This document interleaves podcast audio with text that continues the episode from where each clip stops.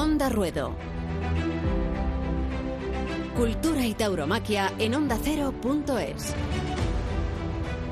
Con Rubén Amón, Elena Salamanca y Juan de Colmenero.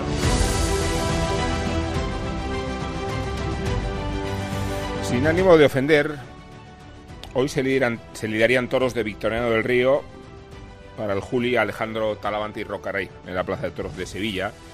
Y si esto no fuera suficiente, mañana tendríamos la de Juan Pedro con Ponce Morante y Pablo Aguado. Y el miércoles la de Santiago Omec para Ferrera, Urdiales, Miguel Ángel Pereira y así sucesivamente. Ya saben que esto no ha ocurrido, ni va a ocurrir, ni ocurrirá. Eh, y que en el mundo de los toros hay una consternación, tanto porque la temporada se está sumando sin soluciones, como porque ya veremos, nos lo contará luego Simón Casas, hasta qué punto existe un compromiso de la Administración para echar una mano, como el mundo de los toros la ha echado en esta campaña del Banco de Alimentos que ya contamos la semana pasada. Pero se están estudiando fórmulas todavía embrionarias, todavía por definirse. La más posible de cuajar consiste en hacer una pequeña temporada televisada espectáculos de cuatro toros en plazas bonitas y coquetas, sin público, con televisión, de forma que algunos matadores, podrían ser hasta 24, torearan y mantuvieran la expectación en una especie de temporada anómala, con mucha calidad por los toreros mismos y porque obviamente los ganaderos que tienen toros y toros y toros en el campo podrían dar salida a los más eh, capacitados, a los de mejor nota, a los de mejores hechuras. Es un proyecto todavía, decimos, embrionario, que forma parte de la reflexión que están haciendo los matadores, los empresarios, los ganaderos y la televisión, cuya vigencia y porvenir depende mucho de contar espectáculos en directo. El canal Toros de Movistar, que es al que todos nos aferramos, no tiene demasiado sentido si no puede transmitir espectáculos en directo, como no tiene sentido una temporada de fútbol sin los partidos de fútbol mismo, más allá de que asistamos todos al canal 67 para reencontrarnos con faenas del pasado y para mantenernos más o menos conectados a nuestra afición taurina.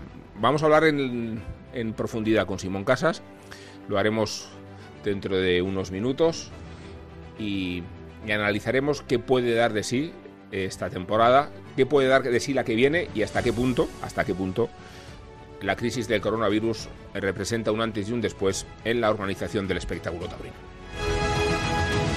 Onda Ruedo, Cultura y Tauromaquia en ondacero.es.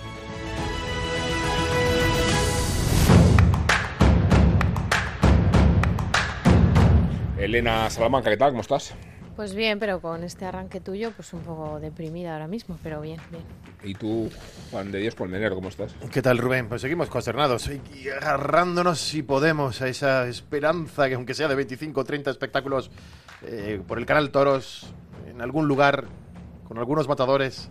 Pero bueno, a eso no, a eso no agarraremos, es, es, lo que nos ha tocado vivir y así tendremos que asumirlo y disfrutarlo, aunque sea poco, disfrutar ese poco.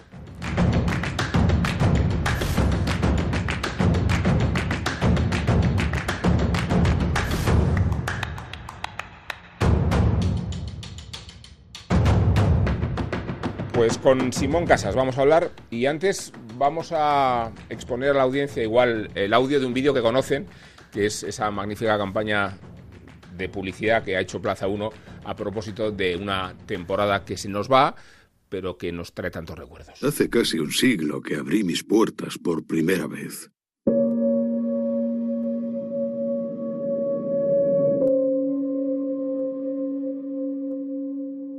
Pero esta será una primavera diferente.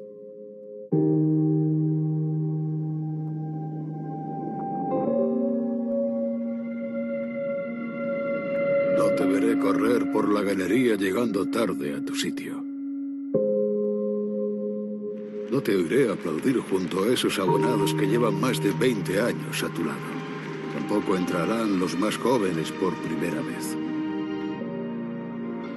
No te escucharé alzar la voz al grito de almohadilla. No veré tu caminar, despacio, ni tu mirada al cielo cuando pisas el albero. Tampoco echar las rodillas al suelo, ni exponer el alma en cada gesto. No te veré salir más bravo que nunca, ni lanzarte contra la tela que vuela como el viento. No te oiré gritar olé, ni emocionarte, ni siquiera enfadarte. Y tampoco veré cómo tarde tras tarde se repite nuestro ritual. Pero esperaré. Y seguiré cuando esto pase. Te esperaré cada día para revivir los momentos que nos hacen libres, para celebrar que sin muerte no hay vida y para honrar la cultura que nos hace ser quienes somos.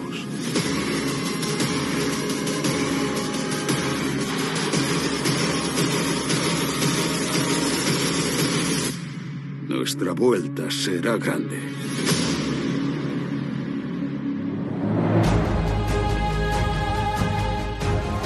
Eh, Simón, nuestra vuelta será grande. Totalmente. Sí. Sí, sí. De las adversidades, por supuesto, hay que pasar el trámite de las dificultades, pero siempre en todos los movimientos sociales, económicos, históricos, la, el renacimiento existe y es el fruto de una capacidad no solamente de resistir, sino de pensar. Una capacidad también solidaria, una capacidad de anteponer el interés general al interés particular. Por lo tanto, estoy convencido que habrá un renacimiento de la fiesta siempre y cuando se tomen las medidas adecuadas. Eh, Simón, eh, tú mismo dabas por muerto el espectáculo taurino tal como lo conocíamos antes de que se su- sucediera la- la- el coronavirus. Dabas por eh, te- terminado, consumido el modelo, por inviable, si nos queríamos aferrar a él. ¿Crees que, eh, por tanto, esta crisis ya es la razón definitiva para tomarse en serio un cambio de modelo? Esta crisis es lo que pone en evidencia lo que llevo predicando desde hace muchos años, a partir de más de 40 años de experiencia profesional y de éxito profesional. ¿Qué predicaba yo? Es que cada arte, cada actividad, lo que sea, necesita de una adaptación a la época en la cual desarrollamos las actividades. Lo que no cabe duda es que la producción de la tauromaquia se había quedado atrancada en tiempos pasados. No se había intentado ni por las entidades públicas, ni por los ministerios, en este caso el de Cultura, ni por los aficionados consumidores, ni por los empresarios, ni por los matadores, ni por los subalternos, nadie se quería enfrentar a una evidencia, a una realidad. La falta de adaptación de la producción de la tauromaquia a nuestro tiempo, en término económico, en término institucional y en término cultural y artístico. La tauromaquia es un arte, es una cultura, por eso dependemos directamente del Ministerio de Cultura. Es una excepción cultural para mucha gente, pero aunque sea excepción, es cultura. Por lo tanto, eso de anunciar seis toros, tres toreros, con pliego de condiciones abusivo, en el sentido que eh, no haya no hay reflexión de fondo sobre la problemática de producción de la tauromaquia, eso era un sistema ya acabado. Y yo lo predicaba, y yo lo gritaba. El coronavirus tiene por lo menos esta virtud para la tauromaquia y para todos los sectores de actividad que lo necesiten de una reflexión de fondo. Y siempre ha pasado lo mismo en el movimiento de la historia y en, el movi en los movimientos de la sociedad. Cuando no queremos ver la realidad, la historia se encarga de ponernos enfrente de la realidad. Y a partir de ahí existe el renacimiento. Eh, Simón, has, has, tenido encuentro tú en el Ministerio de Cultura. Eh, no sé qué impresión te llevas eh, de, de, esa reunión y, y, qué grado de compromiso adviertes tú en esta administración. Primero es de agradecer que el Ministerio de Cultura haya, de manera, digamos, oficial, tomado en cuenta la tauromaquia, escuchando a todos los partícipes, a todos los sectores, banderilleros, matadores, ganaderos, empresarios. Es una reunión oficial por videoconferencia que tuvo lugar y es de agradecer. Es lógico, pero se puede dar la gracia en la vida antes de criticar. ¿Qué ha pasado en esta reunión? Ha pasado lo que suelen hacer los ministros, escuchar la problemática general, ser atento a las reivindicaciones sectoriales y luego les tocará, le está tocando hacer una síntesis para elevar al Consejo de Ministros las medidas necesarias, no para ayudar a la toromaquia, sino para ayudar a la toromaquia como industria cultural. Porque marca la ley que somos cultura, que dependemos del Ministerio de Cultura. Marca la evidencia que somos una actividad económica muy productiva para la sociedad, directamente porque pagamos contribuciones y no tenemos subvenciones, nada más que el dinero del IVA por la organización de corrida de toro es un patrimonio que transmitimos, un patrimonio económico que transmitimos al Estado, por lo tanto, a todos los ciudadanos. Luego, indirectamente, hay que saber, y es una evidencia, todo el mundo lo puede ver, que una feria, sea donde sea, en Sevilla, en Valencia, en Alicante, en Madrid, tiene un impacto económico importantísimo, concretamente 4.500 millones de euros, que es el impacto económico de la producción de la toromaquia en todos los sectores de la sociedad que se nutren de la toromaquia, el sector hostelero, la restauración, los bares y como digo siempre, el, eh, el, restaurante que gana dinero va al peluquero y el peluquero cambia de coche. O sea que hmm.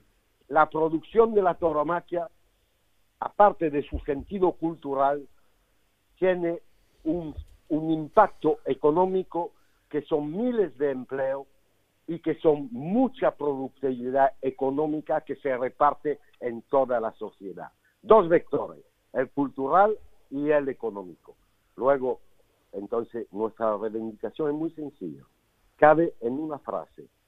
Si somos cultura y si somos industria cultural, reivindicamos nada más, pero nada menos que todo lo que le vaya a tocar al ámbito de la cultura y de la industria cultural en términos general. Es lo que hemos transmitido al ministro de Cultura, se parece que han escuchado y es de obligación escucharlo, porque repito, nuestra existencia es legal. Digo eso porque hay líderes políticos, como por ejemplo el señor Iglesia, que siempre se refiere a la Constitución, lo cual me parece una maravilla. Evidentemente que un líder político de un Estado democrático se tiene que referir constantemente a la Constitución. Pues que sepa el señor Iglesia y todos los antitorinos del mundo que hasta que no cambien las cosas, hmm. constitucionalmente tenemos legitimidad, culturalmente la tenemos también, históricamente la tenemos también y también tenemos legitimidad económica. Sí, Simón, aquí proponíamos la convocatoria de unos estados generales de la tauromaquia para que de los sectores involucrados, y me refiero a todos, se hiciera un diagnóstico honesto de la situación y también las cesiones que cada sector tiene que hacer para salir mm, hacia adelante. Eh, ¿Tú cómo prefiguras el modelo mm, del porvenir? ¿Qué, rasgos debe tener el modelo de la tauromaquia a partir de la crisis? Pues muy sencillo. Voy a hablar a nivel conceptual porque si no se veía a dar cuatro o cinco horas seguidas. La tauromaquia es un arte, estamos de acuerdo. Un arte lo primero que tiene que tener es una libertad creativa, evidentemente respetuoso de la esencia fundamental de la fiesta, el toro, los principios fundamentales de la lidia. Pero a nivel de la producción económica hay que tener libertad. Lo que no puede ser es que los empresarios tengamos eh, contratos que nos encorsetan completamente, hasta nos dicen a qué cuál es el precio de la Coca-Cola. No hay ninguna libertad creativa. Vale lo mismo una entrada con tres figuras del toreo que con tres toreros de mínimo sindical. Es totalmente incoherente. Somos víctimas, cuando digo somos, no los empresarios, el mundo del toro, los aficionados, el público, el pueblo del toro, como digo yo, somos víctimas de una economía que poco tiene que envidiar a la economía de la Unión Soviética cuando existía. intervencionismo, como en Cuba, para alquilar, yo hace años que no voy a Cuba, pero para alquilar eh, una sombrilla en la playa era una empresa de Estado. Pues este intervencionismo económico es totalmente contradictorio al espíritu de la creación artística y a las leyes españolas. La libertad de ejercer una actividad comercial es una ley, es fundamental. Entonces, en una palabra como en cien, hay que cambiar el modelo económico de producción de la fiesta en el respeto absoluto y total de su esencia, de su verdad, de su transparencia, pero ahora mismo la fiesta no existe gracias al Estado, ni gracias a nadie más que al empresario, que es el único financiero de la producción del arte de la tauromaquia. Aquí no hay subvenciones, aquí no hay sponsor. Quitando una pequeña cantidad que viene de televisión, no hay, digamos, ningún tipo de soporte económico de la producción de la fiesta. Solo es el empresario, el productor. Y este productor no tiene ninguna libertad de nada si se hubiera gestionado la ópera, el teatro, el cine de la misma manera que se gestiona la tauromaquia, hubiera desaparecido la ópera, el teatro, el cine y la literatura. Buenas tardes, Simón. Soy Juan de Colmenero. Sobre esto último que estaba apuntando es lo que quiero preguntarle, pero me quedo antes con dos cuestiones que acaba de decir. La tauromaquia es cultura y es industria, por mucho que le pesen a algunos, como al vicepresidente segundo del gobierno Pablo Iglesias. Y la cultura de la tauromaquia renacerá como nunca siempre y cuando se tomen las medidas. Eh, nos, acaba de contar que ha visto mm, receptividad y es de agradecer por parte del ministro de Cultura. Eh, hay que pasar a los hechos. Se teme que otras áreas de esa cultura, que alguien pueda considerar más cultura, como la ópera, como el teatro, como el cine, como los conciertos, sí que tengan un trato privilegiado con respecto a la tauromaquia. Eh, y cuando dice que se tomen las medidas oportunas, eh, ¿se refiere a esas medidas o se refiere a otras? A estas medidas, precisamente, se trata de ser respetuoso. No pedimos más que lo que tengan los demás sectores culturales, pero sí pedimos lo mismo. Luego, hay especificidades que le toca a la tauromaquia, como puede ser, por, ejemplo, otro artista que se llama el toro de Lilla y, el, y su ganadero. Evidentemente, eso plantea problemática específica, que son eh, de medidas de tipo agrícola, de tipo de... Pero me refiero a la producción. La producción de un arte que es, es muy sencillo. Es tener clientes fieles que ingresan dinero para ver un espectáculo que desean ver. Y el que gestiona esta cadena económica es el empresario. Repito, en la tauromaquia, al contrario de, del deporte, al contrario del teatro, de la ópera, sin subvenciones. Entonces, cuando hablo de libertad creativa, hablo de un liberalismo económico en la producción de un arte. La economía y el arte tiene mucho que ver, porque sin economía no hay posibilidad de expresión artística. Y aquí hay otra legitimidad que es la legitimidad empresarial, porque lo marca la ley.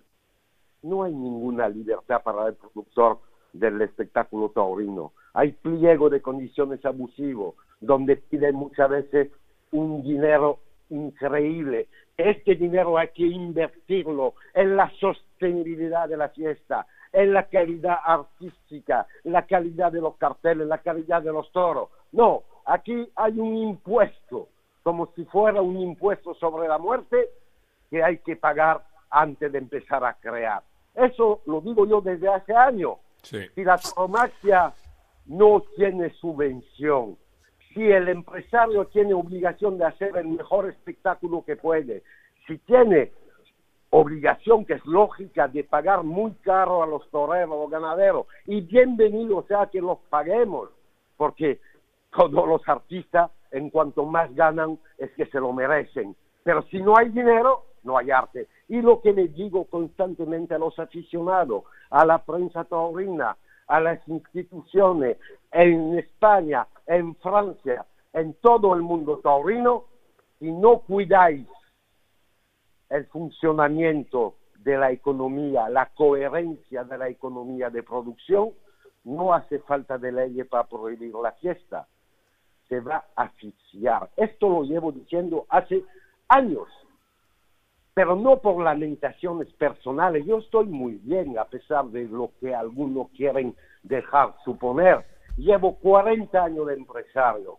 No debo ni un franco, ni una peseta, ni un euro a ninguna institución. A, Hacienda en Francia no le debo nada, en España no le debo nada, a Seguridad Social tampoco. Hmm. En ninguna plaza, de ninguna plaza me he tenido que ir sin pagar mi canon. No debo dinero a ningún actor de la fiesta. Algunas veces, como en todas las industrias, se, negocian condiciones de pago, pero como uno no falla, le hacen crédito. Yo tenía anunciado este año, Rubén Amor empezó hablando de los carteles anunciados en Sevilla, por ejemplo, que lo lamentamos todo. Yo tenía anunciado dos veces a José Tomás en Nime. José Tomás, si lo puedo contratar dos veces en Nime, será porque tengo algo de credibilidad económica. Lo que pasa es que aquí, aparte de la falta de reflexión, hay otro veneno, otro virus desde hace años en la fiesta. Este virus es la maldad. Este virus es la mente se estrecha. La endogamia, Simón, te digo yo. ¿Eh? La endogamia. Ya. ¿No? Los celos, los intereses creados. Pero eso existe en todos los negocios. Lo que pasa es que ya se le ve la cara al maldito. Solo me falta decir su nombre. bueno, Simón, ojalá solo hubiera un problema. Pero ibas a decir eh, que contrataste a, a José Tomás dos tardes. La última iba a ser en septiembre. No sé si en la cabeza está la posibilidad de que eh, ese mano a mano con Lea Vicens se produzca. ¿Tú crees que la feria de la vendimia es, viable?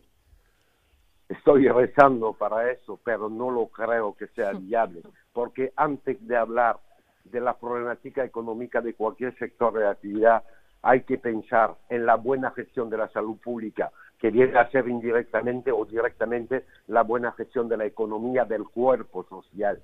Ahora mismo, hasta que no haya vacuna, o hasta que no haya medicamentos, si yo fuera un responsable político, haría igual que lo que están haciendo los responsables políticos, es gestionar la salud pública. Y de aquí a septiembre que haya vacuna o que haya medicamento, lo veo poco probable.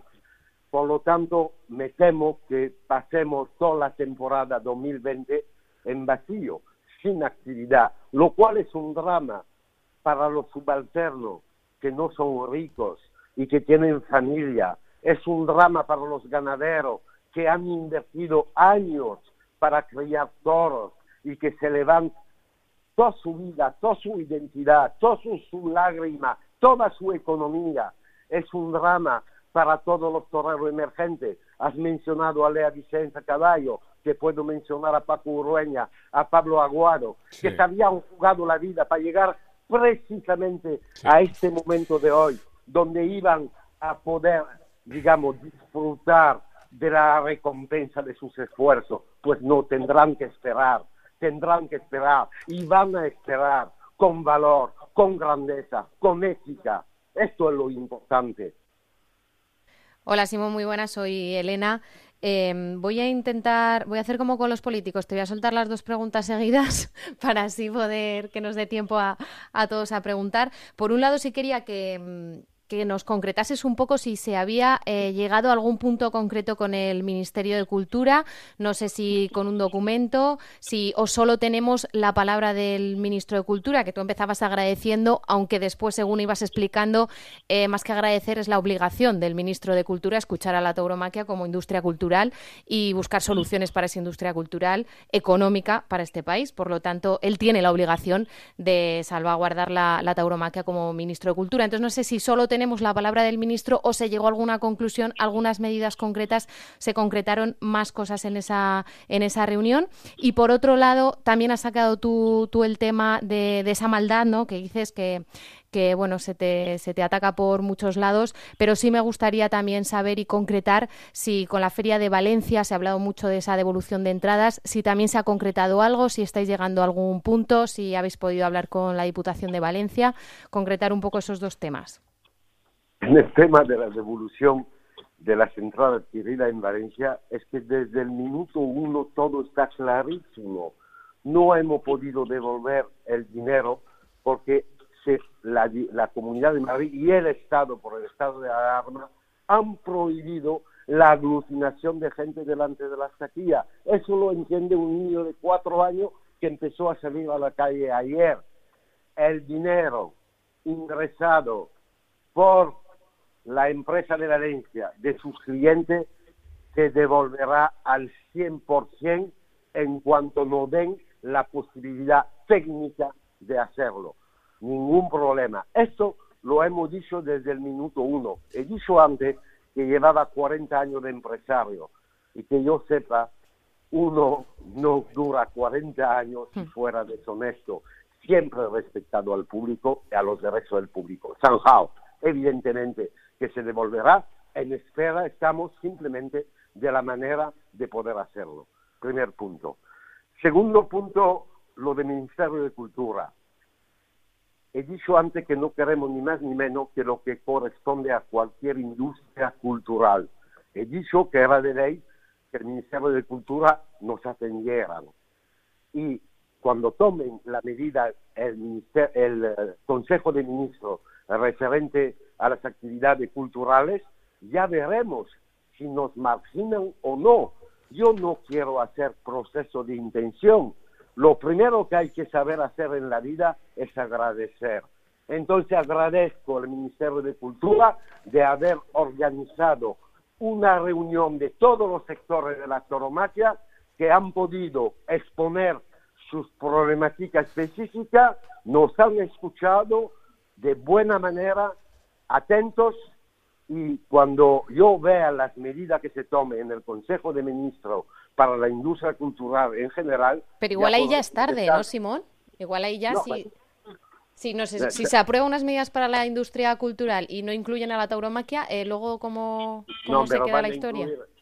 es de evidencia que van a incluir la tauromaquia. no ojalá, hasta ojalá. Qué nivel, pero es evidente porque es de ley y porque no lo han demostrado, porque han recibido todas, eh, digamos, las observaciones o reivindicaciones de cada sector no nos han cerrado la puerta.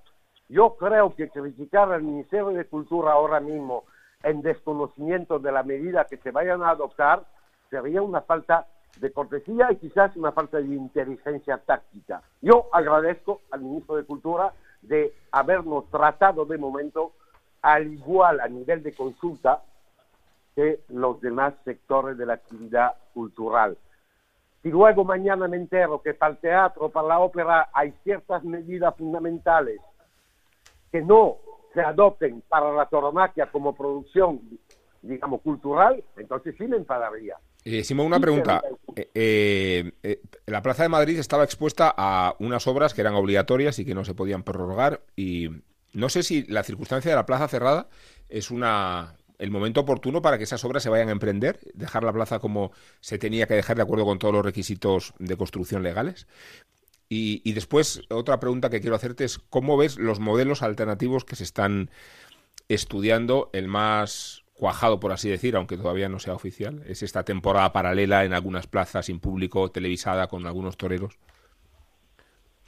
Bueno, primera pregunta referente a las obras de la Plaza de Madrid. Por desgracia, eso no tiene nada que ver con coronavirus, es el virus de las obras de la primera plaza del mundo, que hace cuatro años que somos empresarios de Madrid, que hemos concursado con un pliego de condición para todo tipo de espectáculo y que no se puede, digamos, gestionar el contrato por fallos del edificio. Claro que hay que hacer las obras de la Plaza de Madrid, porque si después del coronavirus se tuviera que cerrar la Plaza de Madrid porque la estructura de la plaza no admite público de masa, sería otro drama para la tauromaquia, pero eso digamos que lo quiero dejar de lado, bastante tenemos con el virus, sin añadir otros virus. Eh, referente a la televisión y eh, a la corrida a puerta cerrada. Eh, en Anoet estamos trabajando desde hace semana reflexionando sobre la oportunidad o no de corrida a puerta cerrada. Hoy he leído en aplauso un portal torino y escucho con mucha atención, por ejemplo, a la figura en general, y en este caso habla el Juli. ¿Y qué dice el Juli? Dice que no le parece conveniente hacer corrida a puerta cerrada porque el público es un actor fundamental de la fiesta de los toros. ¿Os podéis imaginar un toro que se mate a puerta cerrada sin público, por lo tanto sin ritual, sin liturgia? Eso respecto a la opinión de cada cual. Yo tengo la mía que corresponde a la que he leído en la boca del Juli esta mañana. Considero que el sacrificio del toro, que tiene mucho sentido, precisamente por el ritual, por la liturgia, por la participación de las almas de este pueblo, de su cultura, de su historia. La muerte del toro en silencio, con los tendidos vacíos, los pinchazos, los descabellos, la sangre y la muerte no vaya a ser que para curar un daño añadimos otro virus a la toromacia. Sí, la, opción siguiente sería esta que propuso ya en su tiempo aquí Juan de Dios Colmenero, que es si llegamos a tiempo de una temporada invernal aprovechando las plazas eh, cubiertas. ¿Esa posibilidad tiene más sentido? Sí, eso tiene sentido. Lo que pasa es que, repito, sería insensato ahora mismo de poder predecir el futuro a corto plazo. Digo corto plazo, seis meses a corto plazo. Evidentemente que se podría hacer una temporada de invierno en las plazas cubiertas y podría ser un éxito porque quedan muchas cámaras de toro y los toreros están deseando de torear y los empresarios de producir. Lo que pasa es que se puede adoptar una medida ahora mismo cuando no hay quien sepa exactamente dónde estamos con el virus, ni en España, ni en Europa, ni en Estados Unidos, no hay quien sepa.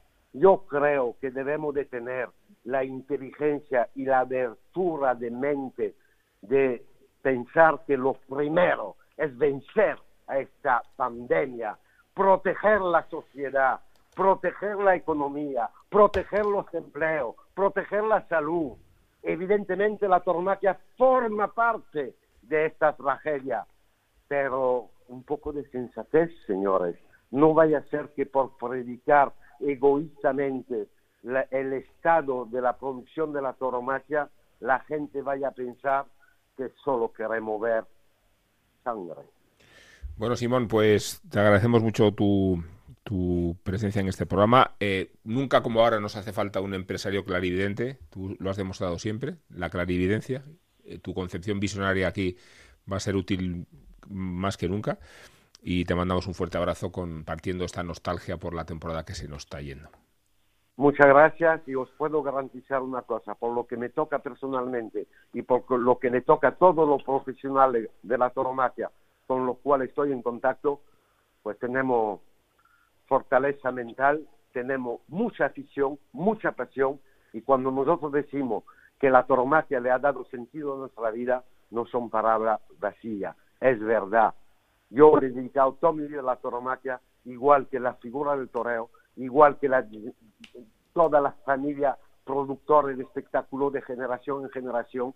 Entonces, es el momento de estrecharse, es el momento de pensar, es el momento de dialogar, es el momento de empujar el carro. Por favor, empujar el carro. Muchas gracias. Un fuerte abrazo, Simón. Un abrazo. Saludos. Onda Ruedo.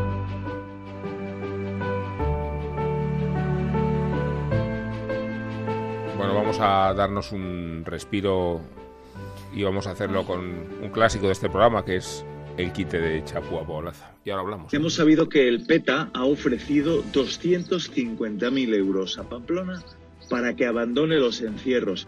Los animalistas le deben mucho dinero a Pamplona. Cada año el teatrillo del desnudo antitaurino y la pintura roja encontraba acomodo en los informativos de medio mundo y obtenía la atención de los mejores fotógrafos de las mejores agencias.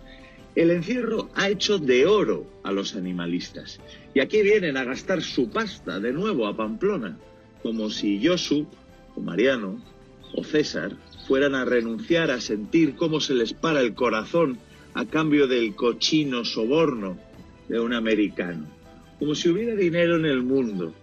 Hombre blanco vegano, creer que poder untar a Navarro para no matar toros. Aquí viene la dádiva al hispano tribal en el peor sentido. Ese ser carpetobetónico, sucio, pobre, subdesarrollado que aún organiza y corre encierros por San Fermín para entretener al buana turista. Creen que nos quedaremos sin correr para comprar lápices, para que nuestros hijos pues puedan hacer los deberes o algo. El animalismo había atacado, saboteado, censurado a la gente del toro, pero hasta ahora no se había atrevido a la soberbia de intentar comprarnos. Este ha sido su mayor insulto y probablemente su acción más baldía. Ningún pamplonés del encierro renegaría del encierro, aunque ofrecieran 250.000 euros, pero no a todos. 250.000 a cada uno. Señores del PETA, no estamos en venta.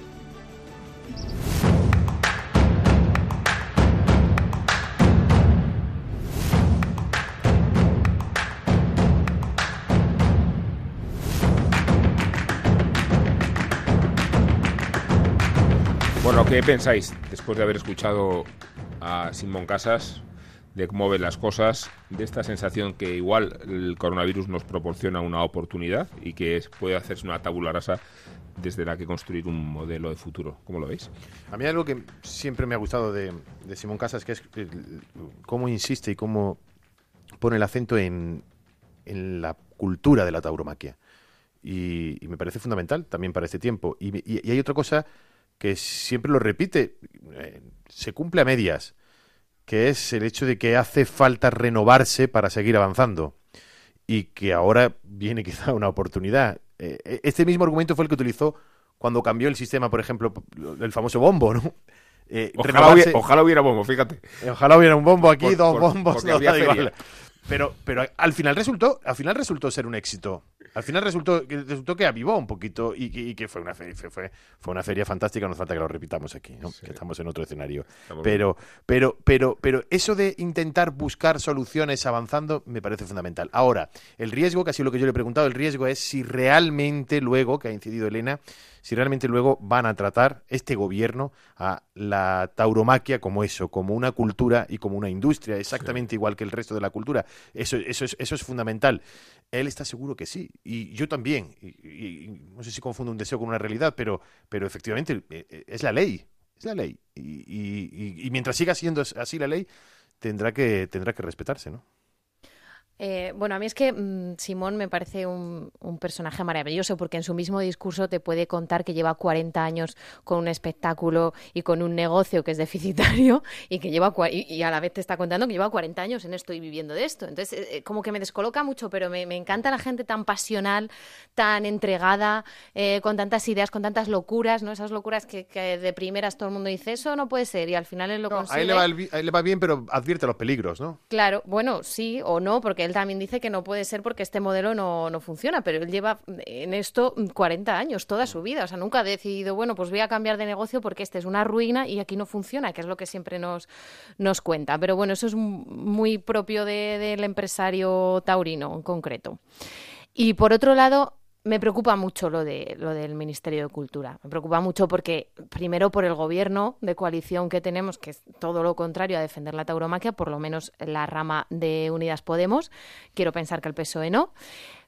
Y, claro, y esperar a que se apruebe algo en el Consejo de Ministros para luego ver, no, es que luego no hay solución. Entonces, creo que es el momento de estar más serios y más puestos delante de, las administraciones, porque es que hoy, ahora sí que estamos vendidos. O sea, es uno de los... Se está haciendo, se está haciendo. Es decir, luego sí, pero ya, que te concreten las medidas, que bueno, que te concreten y te prometan y te digan que no va a haber... No, ya veremos. Un documento, un la palabra. El, peso, una cosa es el Ministerio de Cultura y otra es la Administración. O sea, el peso de la Administración para determinar la economía taurina es mucho más relevante que las atribuciones del Ministerio de Cultura que conocemos está tiranizado por Hacienda, ¿no? Que, es quien pone aquí los límites a, todo margen de acción.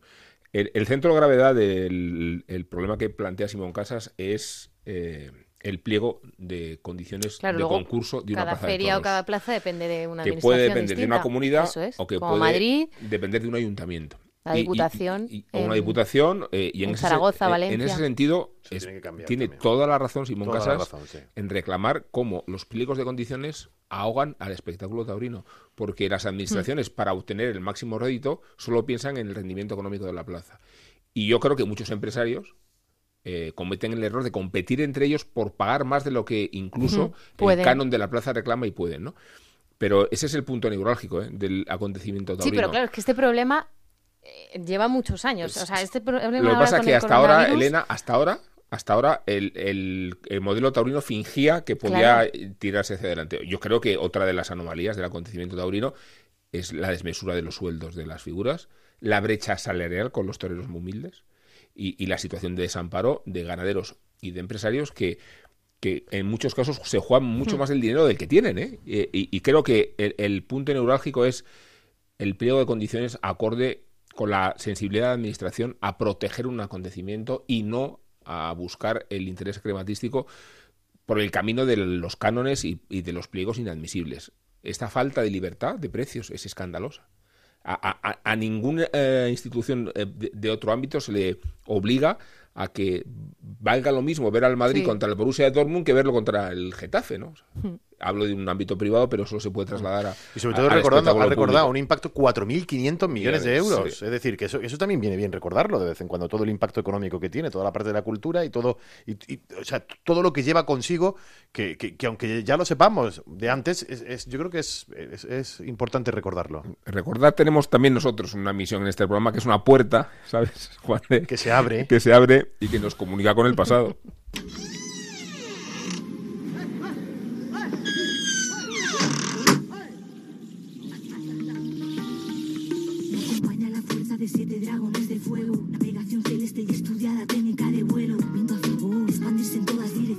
Aquí quien engaña no gana. Nos adentramos en la taurohistoria de uno de los tres más grandes de todos los tiempos. Somos barceros remando hacia nuestra propia deriva. Quien engaña no gana. Aquí quien engaña no gana. No gana. Quien engaña no gana. Manuel Laureano Rodríguez Sánchez. Manolete le dijo a su madre unos meses antes de morir que se retiraba. Madre, me quito del toro ¿Por qué, hijo? le preguntó doña Angustias.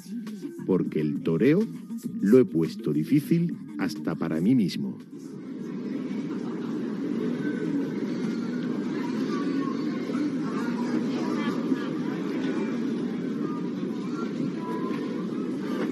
Manuel nació un 4 de julio de 1917 en la calle Torres Cabrera de Córdoba. Predestinado a los toros, hijo del matador Manuel Rodríguez, su madre, Angustia Sánchez, había estado casada antes con otro torero y por ambas partes enlazaba con todas las dinastías toreras de una ciudad con una tradición profundamente taurina. Empezó a lancear de niño y en 1931 ya lo hacía en las plazas. En 1933 debutó en Córdoba y en 1935 lo hizo en Madrid, en la Plaza de Tetuán de las Victorias. Tras el paréntesis, de la Guerra Civil y ya con Camará como apoderado, Manolete recibió la alternativa en la Real Maestranza de Sevilla el 2 de julio de 1939. Después llegó su confirmación en Madrid y a partir de ahí una larga lista de plazas y triunfos que fueron creando el mito del torero que dejaba parados a los toros.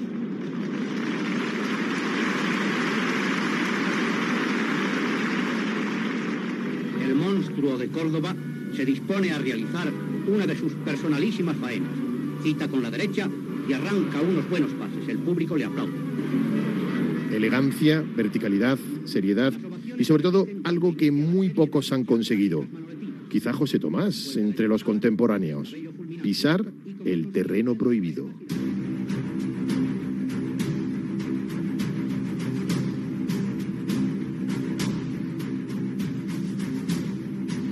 Pisar las propiedades del toro. El propio Manolete decía que no existían terrenos determinados, que todo dependía de la improvisación, del momento y del arte. Lo hizo, lo hizo con la mano izquierda, de tal manera que aquellos toros bruscos, difíciles, terminaban embistiendo. Tiraba siempre del toro con la muleta.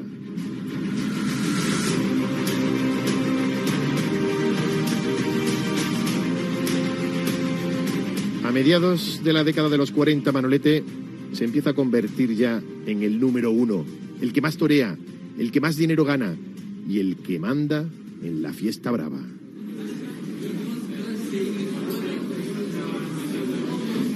El Hotel Victoria de Madrid, uno de los de más solera de la capital, guarda todavía en la memoria del paso del torero por la habitación 220, en la que vivió tardes de gloria y también algún que otro fracaso.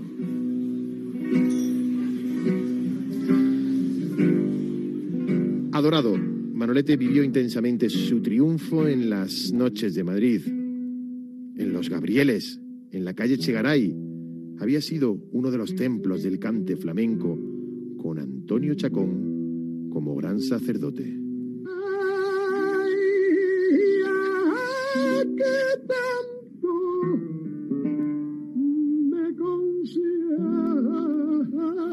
Y si no era en los Gabrieles, era en Chicote, otro de los lugares míticos de la época. Lugar donde conoció al amor de su vida, una noche de 1943. Presentados por Pastora Imperio, la actriz de reparto Lupe Sino. Enseñando las garras de Astracán. Reclinada en la barra de Chicote. La bien pagada derrite con su escote la crema de la intelectualidad. En 1945, subido en la cima, aparecen ya las primeras críticas hacia Manolete y la presión. Se queda quieto, pero eso no es torear, le gritaban algunos esporádicamente desde los tendidos. Pero llegó un día y una plaza y un país que le terminaron de consagrar y lo recibieron como a un héroe en México.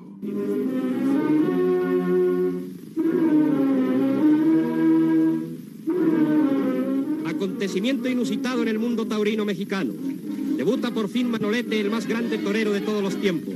Alterna con él uno de los más sólidos valores taurinos de México, Silverio Pérez. La vieja plaza de la Ciudad de México, la primera plaza de América, recibe al monstruo de Córdoba. Las crónicas del momento hablaban de un acontecimiento histórico y que nunca, ni con Gaona, ni con Belmonte, ni con Garza, ni Armillita, ni Chicuelo, hubo una expectación como con Manolete. Los viejos aficionados comentan que nunca, ni con Gaona o Belmonte, Garza, Armillita o Chicuelo, hubo una expectación tan honda como esta vez. Se ha dicho tanto de Manolete que todos hacen comentarios, discuten, opinan. Y sin conocerlo, la pasión se desborda, concediendo o negando méritos, pero discutiendo con pasión, con entusiasmo sin paralelo. Cuando vuelve de México, Manolete comienza a torear mucho menos, bastante menos. En 1946 apenas torea en España, a excepción de una de las mejores faenas en la corrida de la beneficencia de ese año en Madrid. Llega 1947 y quiere, antes de despedirse, prepararse concienzudamente la temporada de 1947.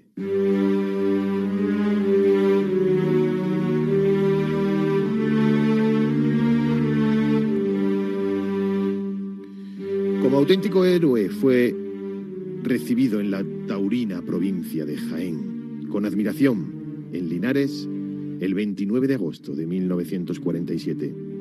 La tarde se presagiaba distinta en el primer toro de la ganadería de Miura, y su semblante cambió con el segundo toro de su lote, tal y como describía años después uno de los testigos presenciales como el matador de toros y sobrino de Manolete, Rafael Soria Lagartijo. primer toro estuvo bien con él, pero no, no estuvo como él quería haber estado.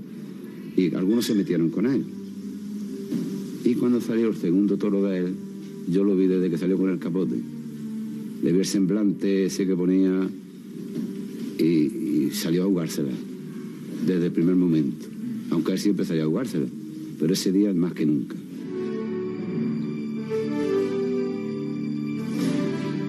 La honradez y lentitud del monstruo de Córdoba al entrar a matar, en la suerte contraria y con la muleta a media altura, hizo que el toro, por nombre islero, se girara con rapidez y le clavara su pitón derecho en el cuerpo del torero.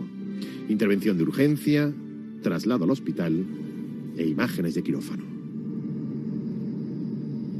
Sobre las dos y algo ya, después de, de haberlo metido dos veces en el quirófano, pues se me quedó mirándome, ya coincidencia que estábamos solos, los dos. Pero diciendo, vamos, mirándome, mirándome muy fijo, diciendo, qué disgusto más grande se va a llevar mi madre cuando se entere. Esto no me pasará más que a mí por tonto que he sido. Ahí fue cuando yo me tuve que salir, aguanté un poquito, me tuve que salir porque así me puso un nudo en la garganta y ya exploté llorando, ya, porque ahí es cuando yo me di cuenta que mi tos se iba.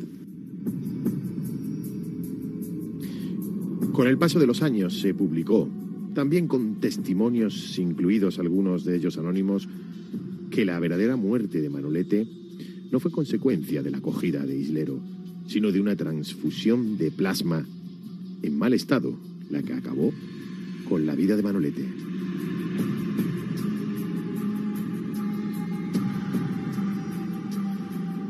La noticia corrió veloz. España despertó conmocionada mientras su cuerpo era trasladado desde Linares hasta Córdoba. Recibido por una multitud y a hombros de su cuadrilla, el féretro atravesó las calles de Córdoba, atravesó el barrio de Santa María y se detuvo en la plaza de la Lagunilla, donde aquel niño soñaba con ser torero.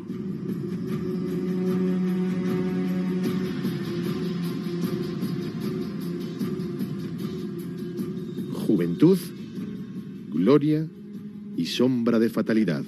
Manuel Rodríguez cumplió su destino y a partir de ese instante comenzaba su leyenda.